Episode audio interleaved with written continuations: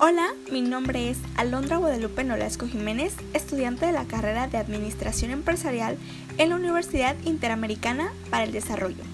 He preparado para ti este podcast especial titulado Precios como estrategia comercial para mercados internacionales. Comencemos, esperando que sea totalmente de su agrado. El precio de venta, siempre que esté y su garantía y servicio de apoyo sean satisfactorios, suelen ser un factor determinante para la penetración en el mercado. El precio de venta en el marketing internacional, además de ser un factor de persuasión para posibles compradores, debe cumplir con una serie de objetivos, como la rentabilidad, el logro de una cuota de mercado y la asentación de bases para la expansión y una presencia duradera. Por estos motivos, la estrategia de precios puede ser uno de los apartados más complicados dentro de los planes de internacionalización, ya que incluyen factores como los precios internacionales, el precio del producto, la competencia, la oferta, la demanda, factores psicológicos, la legalidad, los costos de mercadotecnia, la paridad, alza de precios, aranceles y gobierno. Te voy a presentar a continuación una de las estrategias para la implementación del precio, las cuales son las estrategias para nuevos productos que establecen un precio de lanzamiento, las estrategias de precios de prestigio que aportan muchos de los productos en la mente de los consumidores, las estrategias de precios para cartera de productos, las cuales son donde las empresas son muy diversas. Unas se focalizan en un producto único, mientras que otras fabrican una gran cantidad de productos diversos las estrategias diferenciales. Este tipo de estrategia se basa en presentar un precio oficial de venta al público o precio de lista, que es dominio del público. La estrategia de precios de transferencia es una estrategia completamente global ya que consiste en las transacciones de bienes y servicios interempresas. Para finalizar, el posicionamiento de un producto se utiliza para asociarlo con atributos deseados por el consumidor. Por ello, es importante tener una idea realista sobre lo que opinan los clientes de lo que ofrece la empresa y también saber lo que se quiere que los objetivos de los clientes sean los más acertados. La metodología de posicionamiento se resume en cuatro atributos, es decir, la identificación del atributo del producto, conocer la posición, decidir una estrategia para las competencias, y por último, comunicar el posicionamiento al mercado a través de una buena publicidad. Es decir, una estrategia de precios sin duda contribuye muchísimo al logro de los objetivos fijados por la compañía. Dentro del mercado, en el mercado internacional las decisiones sobre precios son de carácter local y difícilmente estandarizables. Esto quiere decir que no se puede fijar con el mismo precio en todos los países destino. Esperando que este podcast sea totalmente de tu agrado y hayas adquirido muchos y nuevos conocimientos. Gracias por escucharnos.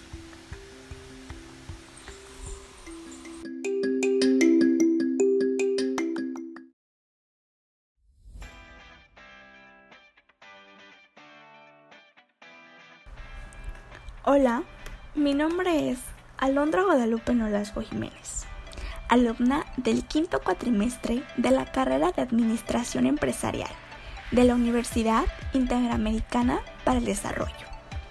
Es un gusto para mí presentarte este podcast sobre el maravilloso tema de la gestión de calidad total, que he preparado para ti, especialmente que me escuchas. Sé que será de tu total agrado. ¿Listos? Comenzamos. Quédate hasta el final, estoy segura que te encantará. ¿Alguna vez te has preguntado de qué se trata o qué es la gestión de calidad total? Bueno, pues se conoce como gestión de la calidad total a una estrategia de gestión empresarial que consiste en el estudio y valoración del concepto de calidad en cada una de las fases de un proceso de producción. La finalidad es la mejora constante de bienes y servicios ofertados y la consecución de mayor satisfacción del cliente. He clasificado algunos temas que seguro te interesarán. A continuación, quisiera explicarte un poco sobre los procesos o desechos, o mejor conocido como una gestión de residuos, lo cual es el conjunto de actividades necesarias para el tratamiento de los desechos, desde su generación hasta su eliminación o reaprovechamiento. Esto incluye la recogida de los residuos, su transporte, la gestión de los que son especialmente peligrosos y el reciclaje de los materiales aprovechables. Con el tiempo, la gestión de residuos ha cobrado una gran importancia por motivos ecológicos y económicos. A continuación, algunos de estos objetivos. Minimiza en lo posible su generación. Reutiliza al máximo los materiales de esos residuos mediante reciclaje. Concienciación y educación sobre la gestión de residuos. Además, que mejora el alcance de una gestión integral de residuos para que llegue a todas partes. Usa métodos de tratamiento y eliminación que permite la recuperación de energía y creación de los combustibles. Si me permites, quiero mostrarte dos ejemplos, que son en Suecia y en Noruega, pues estos son importadores de basura para generar energía. Y por último, fomenta nuevas tecnologías de eliminación más ecológicas y menos dañinas que métodos tradicionales. Como en todo, existen fases. Y esta no es la excepción. Como número uno encontramos a la recogida, que es el punto de generación como pueden ser nuestros hogares. El transporte, hasta los lugares adecuados para la siguiente fase de procesamiento. El procesamiento en plantas preparadas para reaprovechar lo posible. Actualmente se han desarrollado nuevas formas de disponer de los residuos, como el reaprovechamiento, como el reprocesamiento biológico, la materia orgánica e incluso el papel se pueden descomponer y formar compostaje que sirve de abono para la agricultura. El reciclado, donde el material aprovechable como aluminio, plástico o papel sirve para crear nuevo aluminio, plástico o incluso papel. El tratamiento de aguas residuales mediante la extracción de lodos, debido al gran crecimiento de las ciudades. El agua residual ha aumentado mucho Mediante su tratamiento se pueden obtener diversos tipos de lodos que pueden ser usados en agricultura como fertilizante.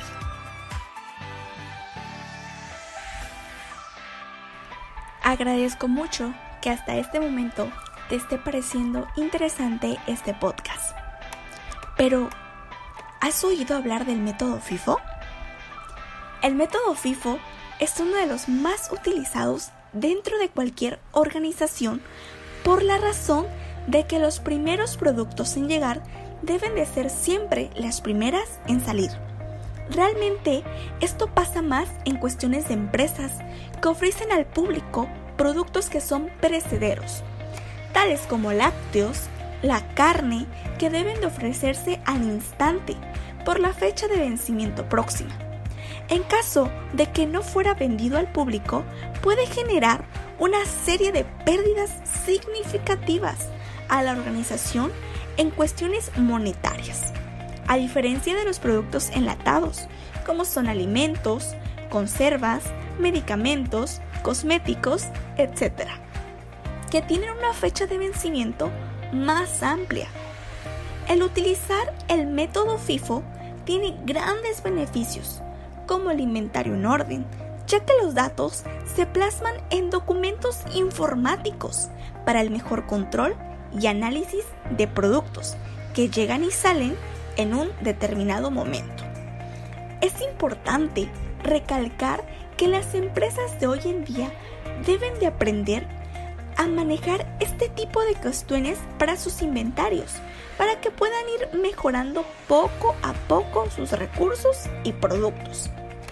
Se puede mencionar que el método primeras entradas, primeras salidas es relevante y necesario para calcular el stock con el que se cuente y además evitar la obsolencia de productos.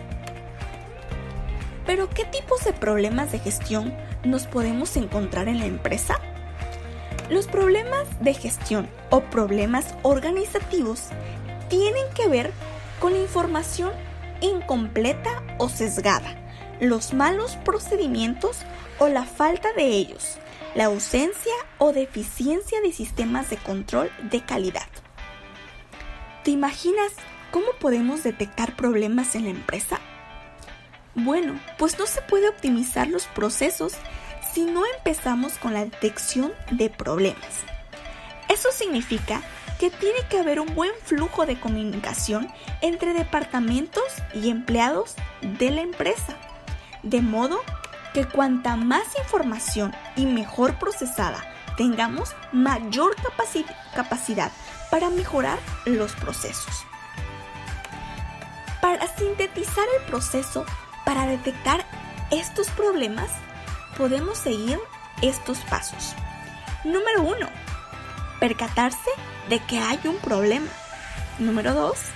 Analizar dónde ocurre. Número 3. Ver desde cuándo sucede esto y por qué está ocurriendo. Número 4. Analizar cuáles son las causas de este problema. Número 5. Comprobar ¿Qué medidas se han aplicado para resolverlo, si es el caso? Y número 6, analizar el impacto económico dentro del negocio. Aplicar la resolución de problemas en la empresa tiene fases. La primera fase tiene que ver con la detección del problema y la siguiente con la planificación de la resolución. Ahora que disponemos de datos, informes, o información detallada sobre qué ha pasado, durante cuánto tiempo, por qué y cuánto dinero cuesta, estás en situación de empezar a aplicar soluciones. Pero las soluciones deben de ir siempre enfocadas en las causas más importantes del problema. Por ejemplo, los empleados no disponen de suficiente tiempo para atender a la gestión de pedidos ya que están ocupados con la atención al cliente. Esto produce un impacto económico debido a la pérdida de clientes y la pérdida de credibilidad de la marca. Los retrasos en el envío de los productos quebrantan la confianza del cliente y puede tener repercusiones a corto y medio plazo. Una posible solución sería tratar de organizar mejor los procesos de atención al cliente, quizás contratando a una persona que se ocupe de esta tarea o distribuyendo mejor el tiempo. Este ha sido un ejemplo que quiero que consideres dentro de cómo identificar un problema y sobre todo cómo solucionarlo. Y seguimos avanzando con este podcast con información totalmente necesaria para cada uno de ustedes. Espero que hasta este momento estés tomando nota de todos los datos importantes. Ahora viene el tema del just in time, que tiene que ver con el justo a tiempo, con su traducción al español si eres como yo, que no entendemos mucho el inglés haciendo alusión a que los productos o servicios deben de ser producidos únicamente en el momento en que se solicita. En otras palabras, justo a tiempo significa producir en el momento exacto en que se necesita el artículo. Es decir, ni antes del momento para que no se produzcan existencias, ni después para que los clientes esperen por el producto terminado. Algunos de sus objetivos principales son asignar la materia prima en la cantidad y tiempo necesario, estando estrechamente relacionado con la producción por demanda. En otras palabras, es a partir de las ventas que inicia todo el proceso de producción. Asimismo, posee otros objetivos, entre ellos, todas las inversiones y esfuerzos del método buscan reducir al máximo las pérdidas y el desperdicio, factores muy comunes dentro de las empresas. Se enfoca en la mejora continua de los procesos mediante la creación de políticas modernas. Esto con el fin de satisfacer las demandas de los clientes, reducir las existencias y entregar los productos a tiempo. ¿Te has preguntado cuáles son de algunas de estas ventajas? Pues bueno, una de ellas es reducir costos. Y otro beneficio sumamente importante de esta técnica es la reducción de las existencias, pues no es necesario asegurar empleados o espacios para manejar este hecho. Promueve la reducción significativa, tanto del costo final de los productos, pues los gastos en maquinaria, mano de obra y utensilios son menores. Agiliza el proceso, lo que implica toda la cadena de producción en resultados. Anteriormente, cuando un aparato se detenía por fallas, todas las etapas del proceso de producción debían detenerse hasta solucionar el problema. Pero ahora, con este método, los inventarios precisos generan independencia entre las etapas de proceso, manteniendo el ritmo de la producción del artículo. Además, genera una mayor competitividad de la empresa, ya que pueden organizar desde cero el entorno de producción en base a los requerimientos del mercado y así buscar eliminar cualquier rastro de desperdicio, siendo esta la base del control de inventario. Como se ha visto con anterioridad, los beneficios de usar este método de gestión son realmente numerosos, pero entre los factores que más llaman la atención en lo que respecta a Just in Time se encuentra de la manera en que contribuye a aumentar la competitividad de las compañías. El método busca reducir los costos de lo que es necesario, por lo que se proclama como la opción perfecta para millones de empresas donde la aplicación y búsqueda de mejora continua dentro de los procesos de producción es esencial.